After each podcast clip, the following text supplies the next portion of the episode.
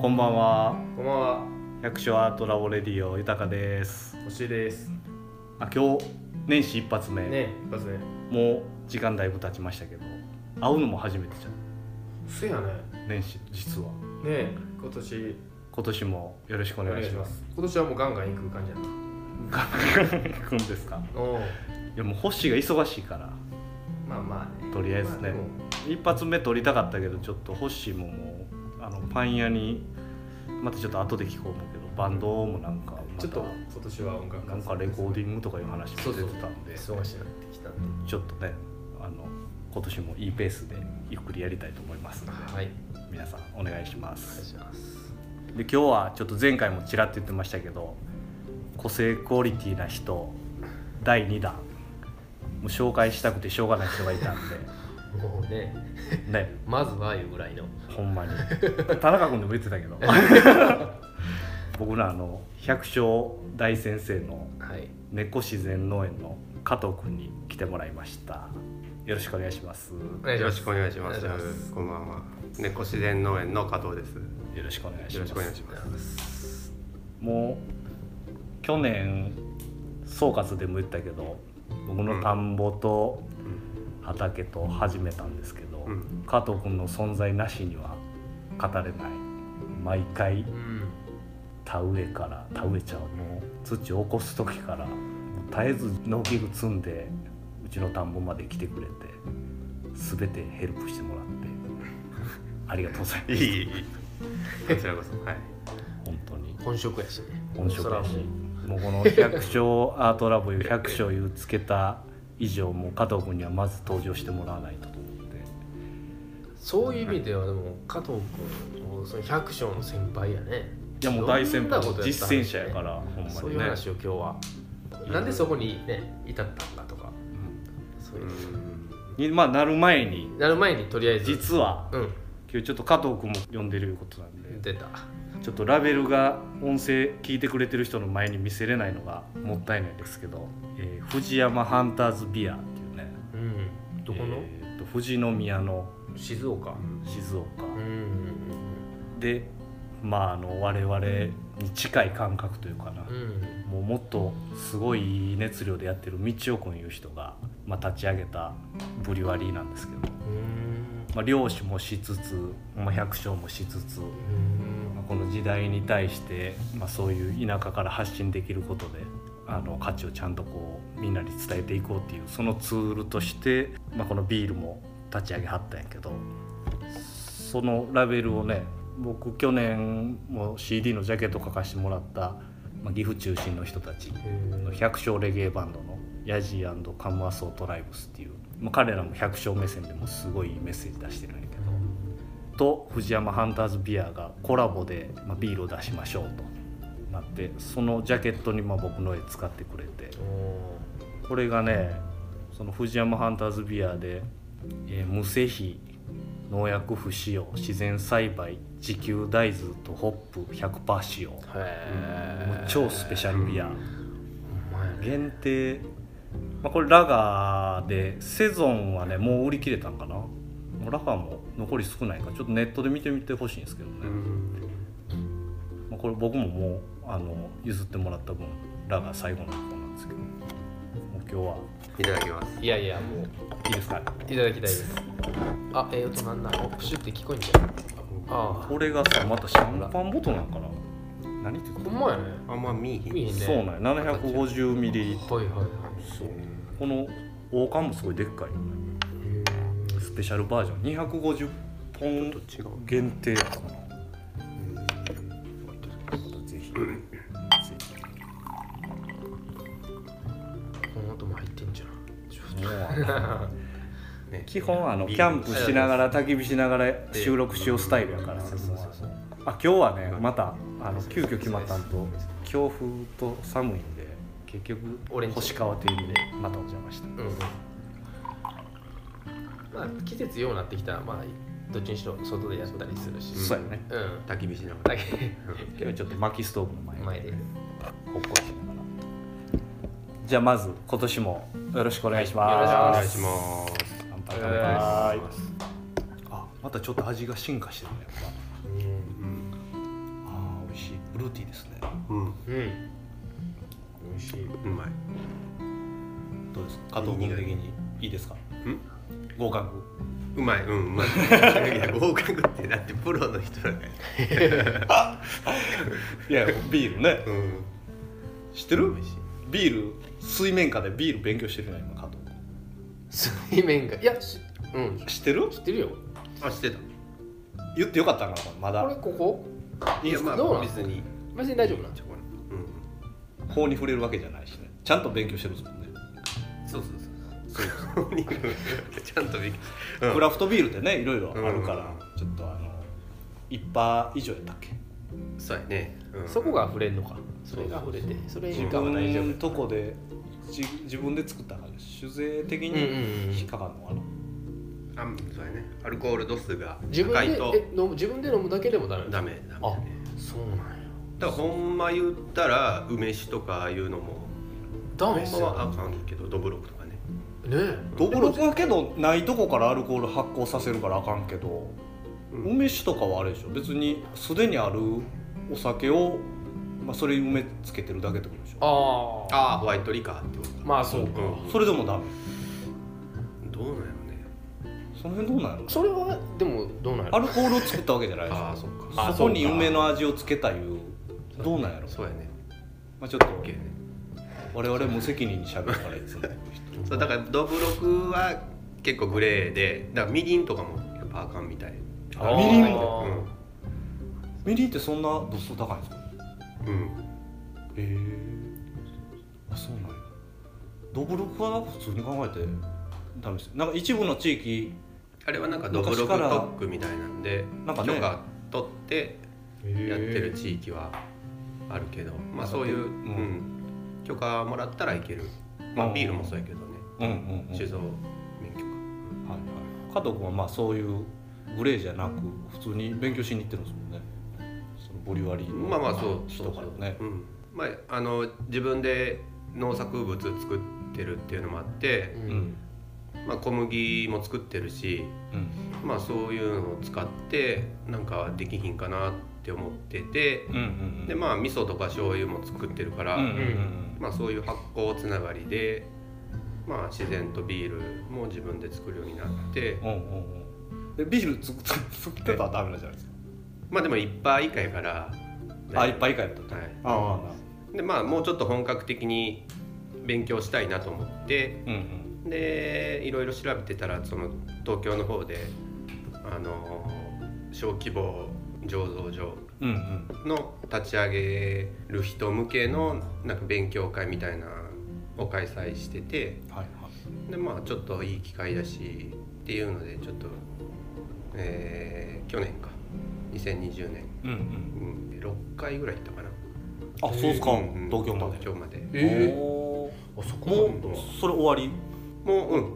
終わ一通り終わって。ああそうなんですね。うんうん、でもう一回なんか特別別枠で今度設備とか、うん。そっちの今まではそのビールの設計作り方の講義やってんけど、うん。今度はその設備の方の講義もあるから、おまあ、そっちもちょっと行ってみようかなと思って、へえそれはもうすでにボリワリやってる人らが教えてくれるでただその先生はあのネット通販でうん。ビールのあの材料とかを売ってる人が先生ではいはい。でもう今年で6回目とか7回目ぐらいのその毎年やってやってその勉強会を。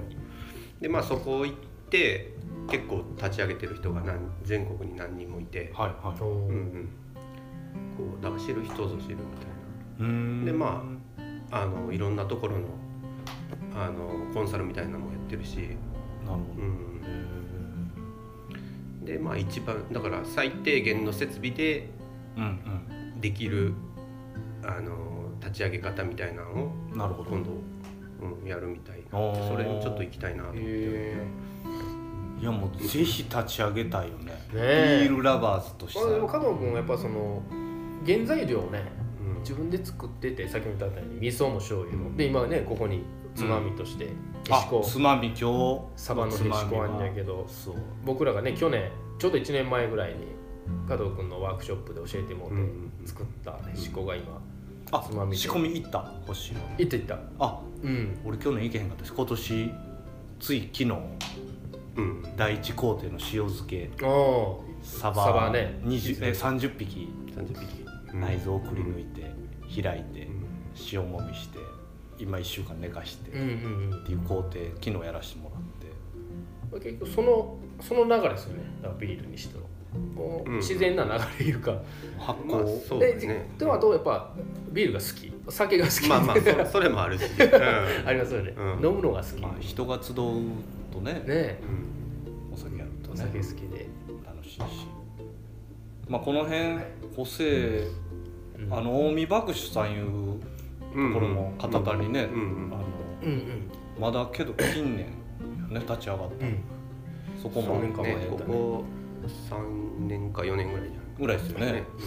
まあ、そこがクラフトビールやってくれてるだけでもすごいありがたいけど地域としたら、まあちょっと南僕らが住んでるエリアからすると若干南のね、まあ、一番近い町エリアちょっとした町エリア片田っていうとこのほんま旧市街町らへんでそんな動きが起きてもうんうん。めちゃくちゃ楽しいけどね。そうそうそう。そういうイメージはちょっと持ってるんですか？うん、やっぱあのやるんやったらこの個性地域で。おでまあ自分一人でやるんじゃなくてねなかやっぱりみんなで、ううんうん。ん。やっぱほ本職の農業があるから、うんうん。そっちもやりつつこっちもっていうのはやっぱ難しいから、どうどういうイメージ店店を構えるみたいなイメージ？例えうんそうやね。あのば店構えうんて、あの醸醸造所を立ち上げて、ねまあでそこで、まあ、そこでビール作って、うんうんうん。でまあ、そこで販売もして。販売するあっていう。あなるほど。タップルームとかいうね。そこの藤山ハンターズビアも醸造所あってタップルームを置いてあってそこでシーンシーンできたりまあそこでああいい飲めて。ねそれはだからいつもほんま小規模やったらもう立ち飲みみたいな感じうんで、うん。ちょっとカウンターの奥にあのタンクが並んでるのが見えるような感じ。なるほどね。出来たてほやがほやまあ理想的なイメあ理想。いやもう 面白そういい。ほんでゲストハウスでもつけてくれたら泊まれるし。温泉とかねつけてねえ。温泉もつけちゃ温泉つけてそれななんかき全国から来てる人がいてううんうん。でなんか九州の方から来てる人もいて、うんうん。あでなんか旅廃業になった旅館でなんかしたいなっていうのであでそこで醸造所も一緒に立ち上げてーうん。飲んであ風呂入ってみたいな。そういうのをワンワンセットで。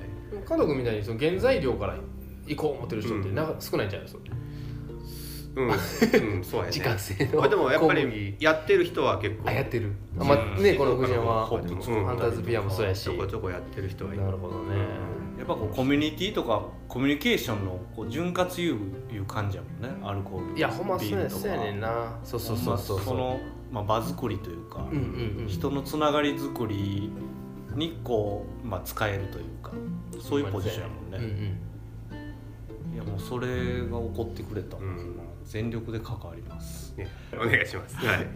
ビールラバーズとしてはね。ちょっとへしこあへしこもちょっと。あちょっといただきますだきます。すごいあれ結構生っぽい感じだね今回の。こ今温めてくれたんかな？あ今うんちょっとれ炙った、えーいただきます。ああ炙ると美味しい。うん。はい。ねなんかちょっと油でいいよねえー、炙るとすやん全然ちゃう。両方いいけどね炙るとまた。うまっ、うん。うん。うまいあとねぬゆ家族に教えてもらった今日ねぬかをそのふりかけにする。うんうん、ううん、んあれ大好き。あこれをつけてた。ねあへしこ自体ちょっと説明してもらえますか？へしこ。へしこっていうのはあの福井とかあっちの方のうん。何やろ郷土料理というかうん。昔ながらの保存食で、まあ、サバ簡単に言ったらサバのぬか漬け。うんうん。塩漬けしてぬか漬けして、で1年ぐらい。1年ぐらい寝かしてうん。で食べる。うん。これあのお腹の中にもこれ渡してもらったやつ結構ぬか入ってたじゃないですか、うんうんうん。あれは食べる時はぬかを取っちゃうんですか？あれはいやまあそのぬかもまあボロボロってついたまま切って。うちはだからそのぬかだけこう集めてうん。でまあなんかご飯おかずなかった時はパラパラっとかけてうんうん。それだけ食べるみたいな感じ。炒めたりとかして。うんうん。うん。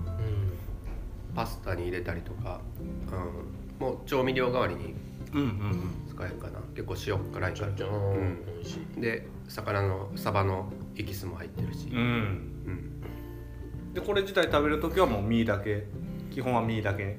身だけやね。うん。でまあ骨とかもついてるからあれやけど。これ骨も発酵で柔らかなってるいうことですか？どうなんやろうね。今骨当たってんの？骨って出してんのいつも？俺まあほんまに硬いの今日ですけどうん結構食べれますよね。あ食べてんねん骨。なんかうん。柔らかなってる。うん。で骨がついてる方とついてないところがあるかな。あー。半分あそうかそうか。うんさばいた時。いやめちゃくちゃうまいねこれ、まあ、ビールもね日本酒な感じもする。日本酒やねこれは。うん。ね。そうっすね。日本酒もじゃあやります？酒蔵なんてくるうまいいやでも加藤君ねほんまもういろいろほんまにそれこそ百姓いろんなこと。そう今ビールの話、まあ偶然ね、うん。この今日ビールのお土産あったから、ビールの話からやったけど。もうあのとりあえず何でもやってみよう精神。まあ農業はもう本職で、あと奥さんがあの真帆ちゃんって言って、ん。平野離れっていう何になるんですか、うんアロマ。アロマメイン。メインやけど今はちょっと漁師場って漁師場調整っていうのをそうっすね。あの、うん、なんか。押し出してるというかメイン。魔女にいきなり。なうん。漁師場調整って聞いたことない人も多いかもしれない、ん。俺も受けてる。さっちゃんも奥さんもうちの奥さんも受けてるけど。なんかもう頭をこうただ手を添えて持ってるだけみたいなね。うん行為としては物質的な行為としては。やけど、まあ、すごい気持ちよくて。なんやろ言うんかな、なんなんやろな。なんなんすかまあねなんやろ。ね分かりやすく言ったらヒーリングっていうかな、うん。まあちょっとやっぱ生き人間って生きてるうちにうん。赤ちゃんってやっぱなんかすごいなんていうのノーマルというか自然な感じやけど生きていくうちになんかどんどんこう歪みが出てきたりとか。うんそういうのが知らず知らずのうちにそれが普通になってきてるんやけどまあそういうのをなんていうのちゃんと戻すというか、うん、うまく言えへんけど。まあうん。真帆ちゃんもちょっと一回この音声メディア出てもらわんと分かんない もうほんまに。もう絶対出てもらわなあかん人めちゃくちゃ多いじまあ、じゃあ詳しくは真帆ちゃん本人に聞いてもらって。気になる人はまあ漁師場うん。長、まあそんな なんでそれ言ったかとその真央ちゃんがやってる自宅のまあ裏に平野離れっていう名前で野望でやってるんやけどその建物をね加藤君がセルフビルドで建てて、そうやね、うん。一軒まるあれ基礎はやってもらったんじゃんい？や基礎も自分でやっ基礎もやったそうそうみんな手伝ってもらって鉄筋組んで、まあ、うちの親父とかも来てもらって。結構高いですよね基礎も。高さありますよね。うんうちのなんかあ土地が結構こう斜面になっててうん。そのたい離れ建てたところが一番下のところやから、はいはいで道路側に下水とか流れてるから、はいその分やっぱ上げんと水ああなるほがど、流れ的にね流れへんからね。あー。あほんであの投げてあるそうそう。で最初はもうトイレとかももうなんかコンポストとかでいいやんとか言言っててんけど、うんうんうん。やっぱそのお客さん的にそういうサロンとかに来るお客さんで綺麗好きな人もいるしね。でみんまあやっぱりながみんな水性水性の方がいいかなって自然派じゃないしね。あげた。あげなうん。なるほど。なるほどでもあの建物自体も胸上げはやってもらったんですか？胸上げもあのーまあ、クレーン車呼んでで友達呼んで、まあ、大工さん手伝ってもらった部分はあるあるんやけど、まあ、基本的には自分でやったね。あれでいつ建てたんでしょあれでもでもいつなのかな？5年ぐらい前になるのかな、うん、でもやりだして3年ぐらい、うん、基礎からやって。で、まあ、途中やっぱね畑とか忙しくなるからうんうんうん。ちょっと中断してとか。そうっすよね。で、で行くたび家もリフォームされてるしまさに100の職業やる人じゃないいやほんまにね。やってみよう精神がすごいっすよね。まあでもそれはこっち移住してからかな。あそうなんですか、もともとそういうあの考感じではなかったけど。へえやっぱ農業とかやりだしてからううん。んまあなんとりあえずなんやっぱそのね農業やりだしたらやっぱ周りもみんなそんな感じやから、あ おっちゃんとか ね。普通になんか。普通にやるしね。ーやっぱそうそう。そのそういう流れがあるんですうん、やっぱそういうの見てると。僕らも結僕も結局こっち住んでもともとそんなん全くやってへんかったんやけど、うん。みんなが周りがね、うん。加藤君はじめ豊もみんないろんな DIY やらやってるしあ自分もなんかお感化されて普通にもうみんな巻き割ってチェーンソー使ってさ、うんねえねやってるし。標準ラインが上がるんよねそうそう。で勝手に。そうそうそう。ほんなら普通に普通自分でやるもんなんやって普通、うん。今までやったらお金払ってやってもらうことが、うん。ね。そのマインドにやっぱあでも加藤君もやっぱそういう流れがあってうん。の今っていう感じですね、うん。やっぱそうなのかみな。るほど。まあそりゃそうですよね。加藤君どこ出身なんでしたっけ？僕はあの京都のそうやね城近いね陽だから。っていうあ結構南の方。城陽出身そうそうそうほんでえどんあ もし呼ぶたびになんか言うけど加藤君でも昔ゲーマーやったんやでとか言って。やのに今こうなるんやからみたいな話ようするよね。うするあそうなんやうん加藤君がいてへんとこでようあ逆にそのゲゲーム否定派とかその子供の頃の育ち方のうんでなんか将来変わるみたいな。いやでもそうでもね加藤君今あんな人やけど昔ゲーマーやったら言うてた んで どうなるか何分からん。回も聞いたもん。どうなるか分からんで言うまあまあ。ゲーマーやったんすか？あまあまあうんそうやね。ゲーマーっていうかまあ普通にファミコンとか。でもあれでしょ。ファミコン世代やから。結局あれなんかうん。好きなことをその思いっきりやるみたいなのがいいんちゃうかな思うんだけどね、何でも。そうやね。うんもう結局その探求心いうかうん。何でもちょっと途中で諦めたりなんとなく冷めたりうん。よりはこうのめり込む、うん。それこそまあ日本日本の悪いなんかその言い方やけど例えやけどオタクみたいな言い方やけど、うん。別にそれすごい褒め言葉でなんかにハマれる人。そうやね。ん。でも別にゲームでもええしなんかそれの追求心がやっぱそうやね。うんのねあれあれば いいように言えば。うんそれが文化になってるわけだもんね。うん、それが農業に転換するかもしれないし、転換したいことだもんね。え昔どんな感じやったんですか？もう生い立ちから聞きたい 生い立ちから。生い立ちいうかその小中高ぐらいまでゲーム好きな感じ？そうやね。小中高そうやね。ファミコンやって出した頃が まあ小学校ぐらいな。小学校低学年かまあでもあの少年野球とかもやってたしでうちは共働きやったからうん。ずっと学童行っててあの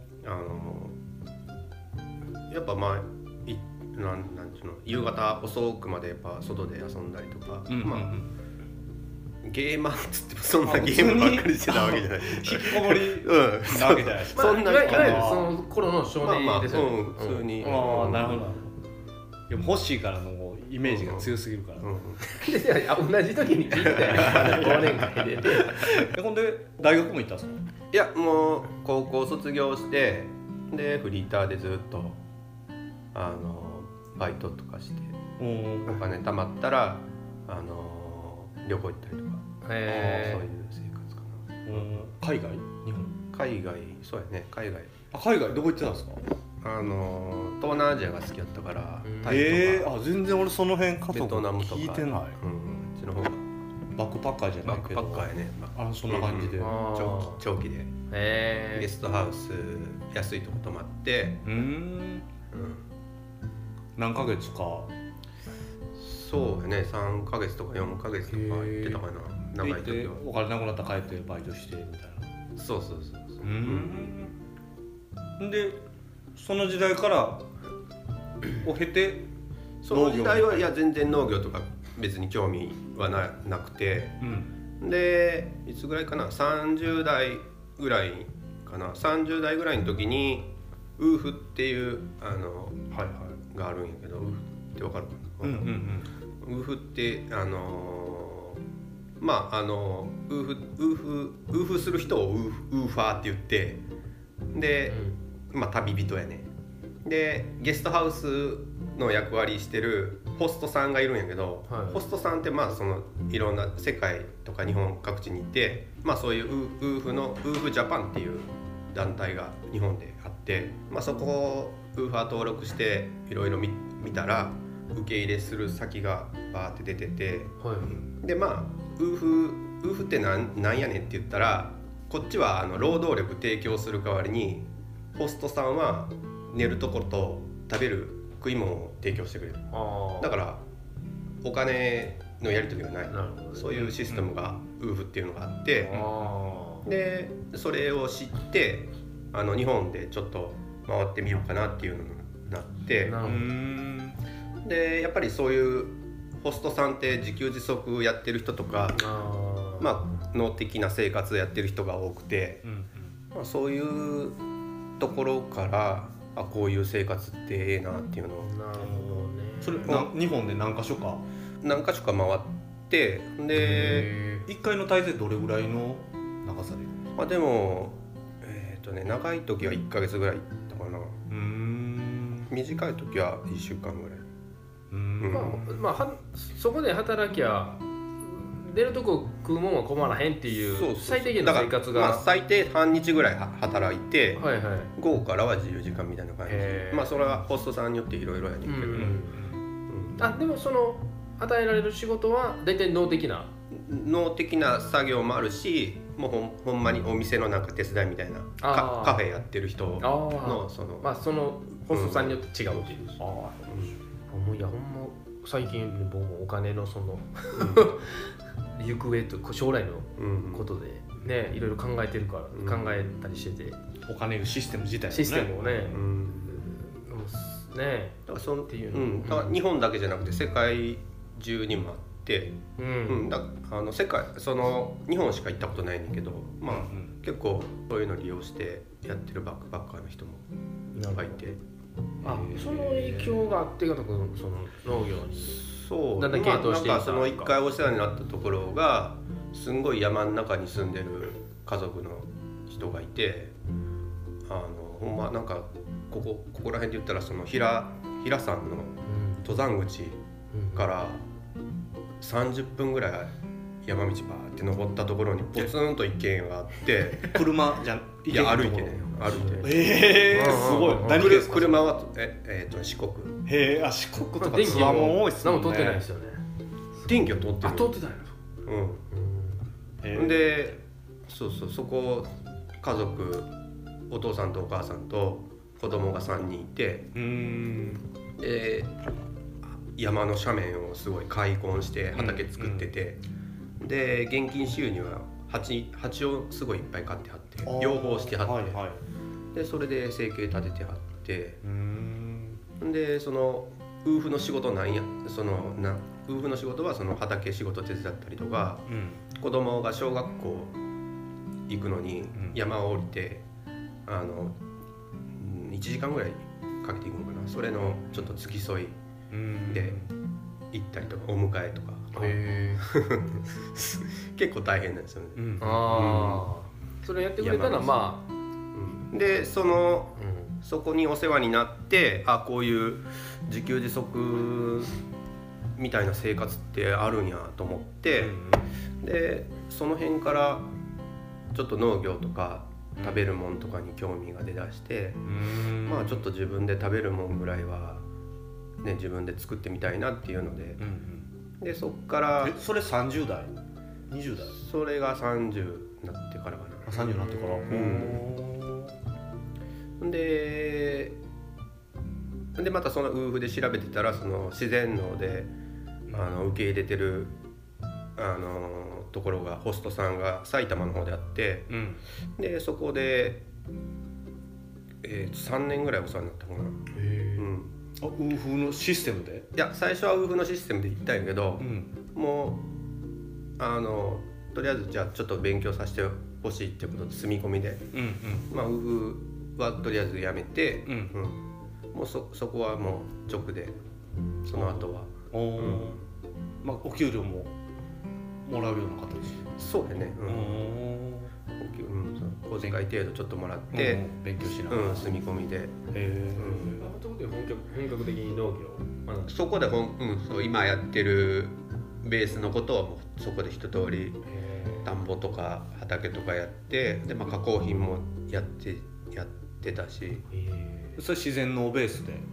そうそうそれは自然農で、今ちなみに加藤君やってる、まあ、自然、まあ、根っこ自然農園いう名前でやってて、うまあ、自然農ベースで。で自然農とまた有機農法とあるじゃないですか。うんうんうん。その辺の差はどうなどういう関係性になってるんですか？まあうんオーガニック一括りにしてもなんかいろいろあって、うん。まあ、でも基本的には農薬は使わない。うんうん。で化学肥料は使わないっていうのがオーガニックで、うん。まあ、そのオーガニックのくくりの中でうん。自然農であったりとか、うん。まあ、自然栽培っていうのもあるしうん。自然農法っていうのもあるしうん。でまあ有機農業っていうのもあるし。あ自然栽培と自然農法はまた違うまたそうそう厳密に言うと違う。あ自然栽培はもう全く自然に生やすみたいな。うんとね名前はそうやねんけど、うん。なんか自然っていう名前がついてるとみんななんかそうななるんやけどやっぱあのなんやろ機械使ったりもするしうんうん。で耕したりもするしいろいろやね。だからうんうん。だから自然農はあのー極力機械は使わへうんん。でまあ土を耕さない、うん。うん、っていうのがまああと草や虫を敵としないとか、うんうんそういうなんか基本的な考えがあのこの前もね ちょっとまだあの編集で音がちょっとねちっちゃくて編集できてへんねんけどホッシーの友達でケセラ工房うんっていう名前で。そうやね。うん。で笹山笹山ででやってる。うん。友達がいてて。農家の友達夫婦が。この前たまたま遊びに来てて。えーホッシーのあの奥さんのエリカちゃんの幼なじみで,、うんうんで偶然この星川邸来てたからっていうので僕も来て、まあ、インインタビューじゃないけど初めて喋るいうのをちょっと録音どこかもて。あのうん。OK って言ってくれてさせてもらって。またちょっと音質がね ちょっとどうあほんまあんま良くないかなまあまあでもね。まあ編集して出したいなとは思ってるんやけどすっごいいい話いっぱいしてくれて。でその人らもやっぱり有機いうのでその鶏粉とかうん。異常にまあ入れるとうん。野菜は大きくなるんやけど、自然じゃないうん。不自然なこう育て方をするうん。のもまあ有機のくくりの中にまあ入ってて彼はそれのうんに違和感ちょっとまあ感じてうん。また自分のやり方をやったんだけど鶏が食ってる餌がないやみたいなところで言ってもうて。うん。うんその糞はなんなんやみたいな。で野菜はもうバンバンそれ入れるともちろん育つんやけど、うん。もうめちゃくちゃ信じられへんぐらい太い大根か人参やったか忘れちゃったけど、になってもう不自然なものが、うん。でそれとあとまああのマルチのこともすごい多分。うんあの有機農法やのに、うん。マルチを使う、うん。あのビニール、うん。石油由来の、うん。であんな1年であかんようなのそれを使って有機って歌うのにもすごい疑問があったみたいな話してて、でその辺の捉え方って結構人によって曖昧というか、そうねやってる人によって全然違うし、ね。その目指してる方向もやっぱり違ん。うし、そのしもちろん家業としてそれ専業でやろうと思うと収益化していかなあかんわけで、うん。効率よくやろうって年々なっていくのはまあ当たり前やと思うしでそこにすごい哲学自分の哲学とか信念うんがないとその自然農法とか有機農法っていうところもこうなんか外から見たらブレてくるところが、そう捉えられるところがあるんやろうなみたいな、まあ、結構いろいろ葛藤はあるんかなみたいな感じはすごいそれ聞いてしたんですけどね。加藤君その加藤君どのだからどんな感じのスタンス捉え方あるか。うん。なんかまあうちはやっぱりなるべくあの環境に負荷はかけずにはやりたいとは思ってるけど、うんうん。まあやっぱその中でもある程度やっぱ収入も得ないといけへんから、うんうん。まあ、その辺のねやっぱりああるから、効率化していかなあかんとこうろん、ある程度効率化もし、だから最初はやっぱり自給用でやってた。結婚する前はもう自分で食べる分田んぼで作ったり畑でやったりとかして、うんもうほほんまそこは自然農でうん。機械も使わずにうん。もうほとほとんど人力でうんやってたけど、まあやっぱりそれ結婚してねそそれでやっていくとやっぱり一人では限界が、出てくる。出てくるね、うん。まあその食べる分には困らへんねんけどやっぱりある程度やっぱお金も必要やし、そうですよね、まあっていうのもあるし。やっぱうちもやっぱり最初は自然農でスタートしたけど、うん。まあ機械も使うようになったし。機械とかって別に結局はそのお客さんに届く時にお客さんの体に入るもんがどうかっていう話や、うんうん。俺は捉えてるよ。うんうん有機とかあの、うん。自然栽培のものとか選ぶっていう感覚自体が、うんうん。体に入るうんのにどうなのかっていう話やから。別に機械使ってようが使ってまいがまあお客さん的にはね。農薬入れるとか、うん。そういうのじゃなければ、うん。効率化するために機械入れるのなんか全然当然の話とうんうん。まあね。僕は捉えてますけど、うん。そこ結構こだわりあるじゃないですか。か機械あんまやっぱりそう自然農やってる人はやっぱ機械は使いたくないって人が多い多いですよね。あやうん。っぱ石油も使うしみたいなことです、うんなるほどねやっぱ環境重視してる考え方やから、うん。うん自然農っていうのは、うん。そういうことですね。そ自給する分には、うん。それはもちろん機械なんか入れんとやったらいいと思うけど。うん。でまあ結局自分自分の落としどころとしてはやっぱ機械も使うけど、うんまあ、やっぱりその食べる人にとってうん。安心でやっぱ生命力のあるものを届けたいっていうのはやっぱあるから、うん。まあそのねそのやっぱ作り方とかそっちの方をやっぱ植えておくようにはうん。してるかな。今やってるのがお米とうん。もち米もやってる。お米はそうやね。ふ普通のうるち米ともち米とあと古代米古代米かな、うん、であと小麦と小麦大豆。大豆。あとは季節の野菜をうん。ちょこちょこ、うん。うん。あのエリア的に、まあ、これで言ってもわからない深川の方のね段々畑でそうそう。うん。琵琶湖望める。加藤君がそのいやそうやってウーフうん。からこう流れでうん。最後どっぷり農業勉強してうん。でこの地に今ぼ僕らがうんちょっとピックアップしているうん。この個性のうん。この地に降り立ったのはどういう？それはね、うん。まあ、その埼玉で3年ほど勉強して、で、まあ、独立してやっていくんやったらやっぱ土地勘のあるこっちの関西の方がいいなと思っててうん。で一回実家帰ってであの自然あの辺も多いですよ京都鍋とか。あ多いね、うん。うん。で一回実家帰ってで実家からいろいろ自然農やってる人のところ最初奈良の奈良じゃない木津か。木津の方行ってで川口さんとこもちょこっと行ったりして、はいはい。えーでいろいろ探してたらでたまたまその高島市が空き家を紹介してくれるっていうその行政がねうん。っていう制度があってその木津の自然農のお世話になってるところが高島市がそういうのをやってるよっていうのを教えてくれてじゃあちょっと聞いてみるかってなったのがきっかけかな。うん。で高島で聞いて僕ちょっとお金ないんですけど田んぼをやりたいんやけどなんか物件ありますかって言ったら「ああるよ」って言って。そえそれもなんか前ちらっと聞いたかやぶきのそうそうそう、うん、家やったんですか？うん、で 朽木の、うん。た最初高島市の朽木っていうところのかやぶきのあの家を借結構りてお奥地いうかほんまの田舎集落。そうやね朽木の中心からうん。ちょっと入、山入ったぐらい。うん。うん。山あいの。山あい、集落で。うん、うん。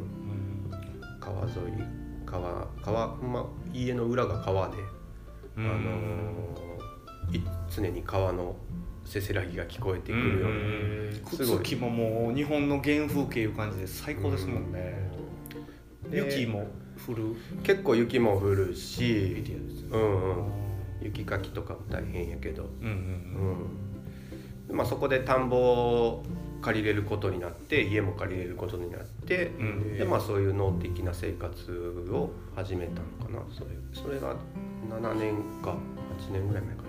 うん。うんうん。ちょっとあの時間長くなってきたから第一弾ここで切りますか。加藤君2回に分けちゃう。そうしようか。うんうん。ちょっとあの加藤君の内容面白かったんでじゃあ続きは次はパ第2ート回。2で。う んすごい。一旦今日はここまで、はい。はい、ありがとうございました、はありがとうございます。ありがとうござい加藤君いっぱい聞くことあるな